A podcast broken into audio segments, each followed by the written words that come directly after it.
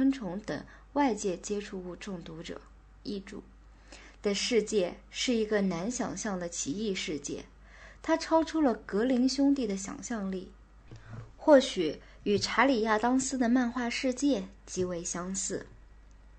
它是这样一个世界，在这里，童话中富于魅力的森林已变成了有毒的森林。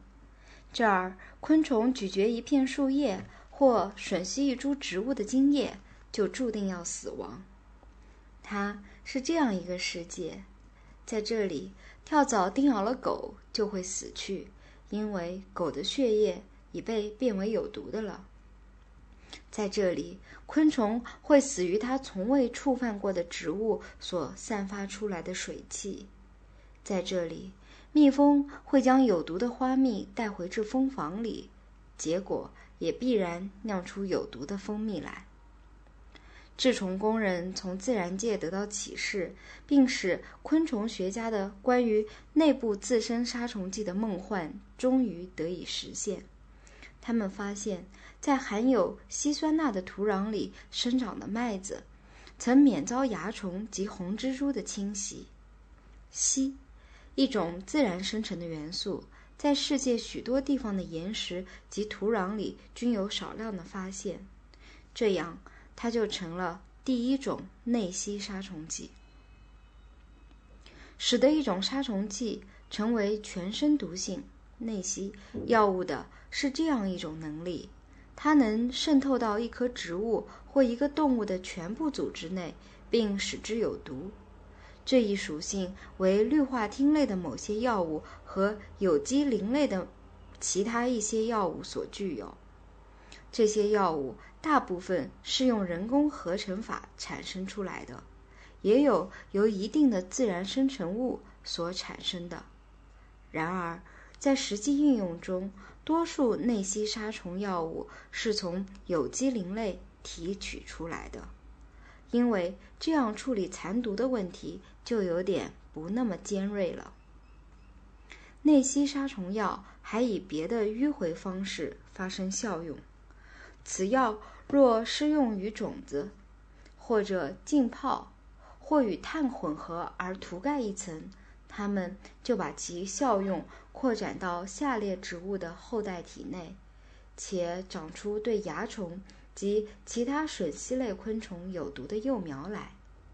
一些蔬菜，如豌豆、菜豆、甜菜，有时就是这样受到保护的。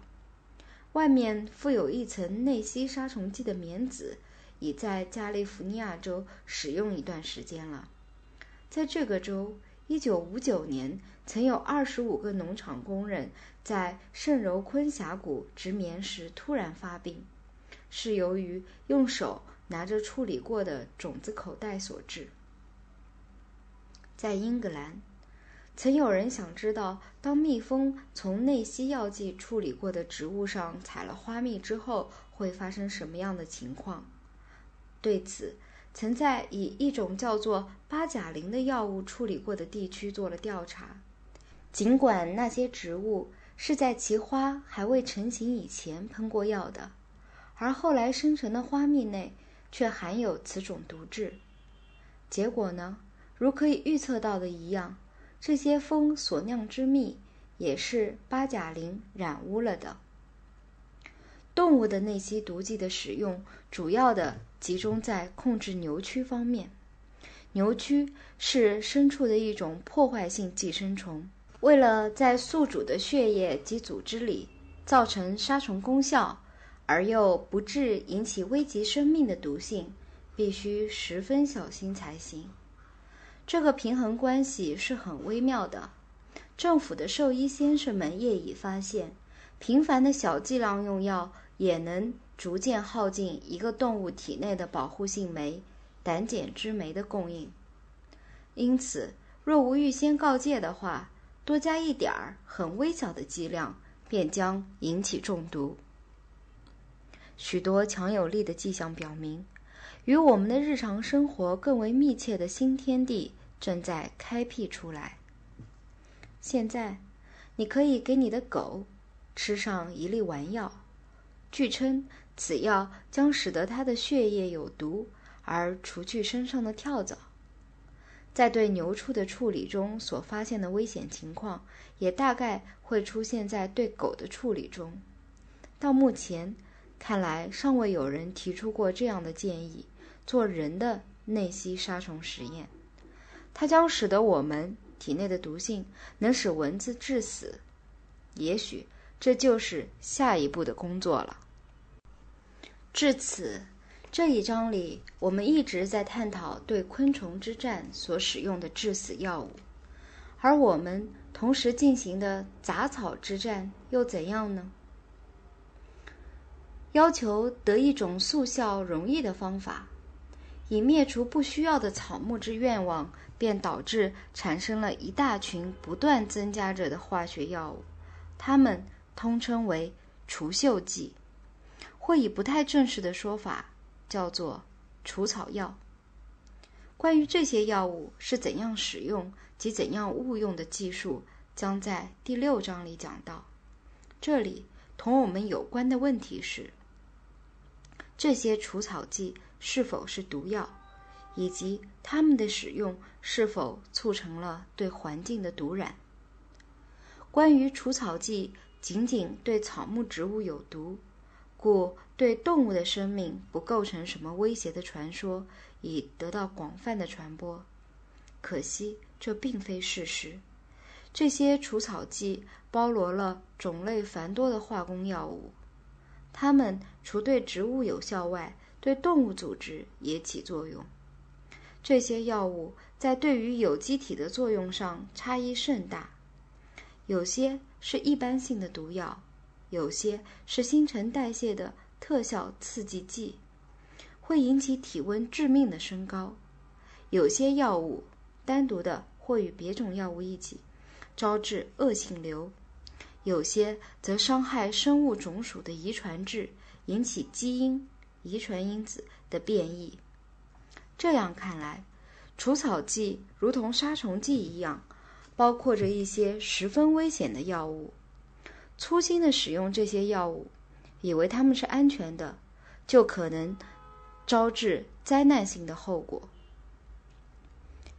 尽管出自实验室内的川流不息的新药物竞相争先，而含砷化合物仍然大肆使用着，既用作杀虫剂，如前所述，也用作除草剂。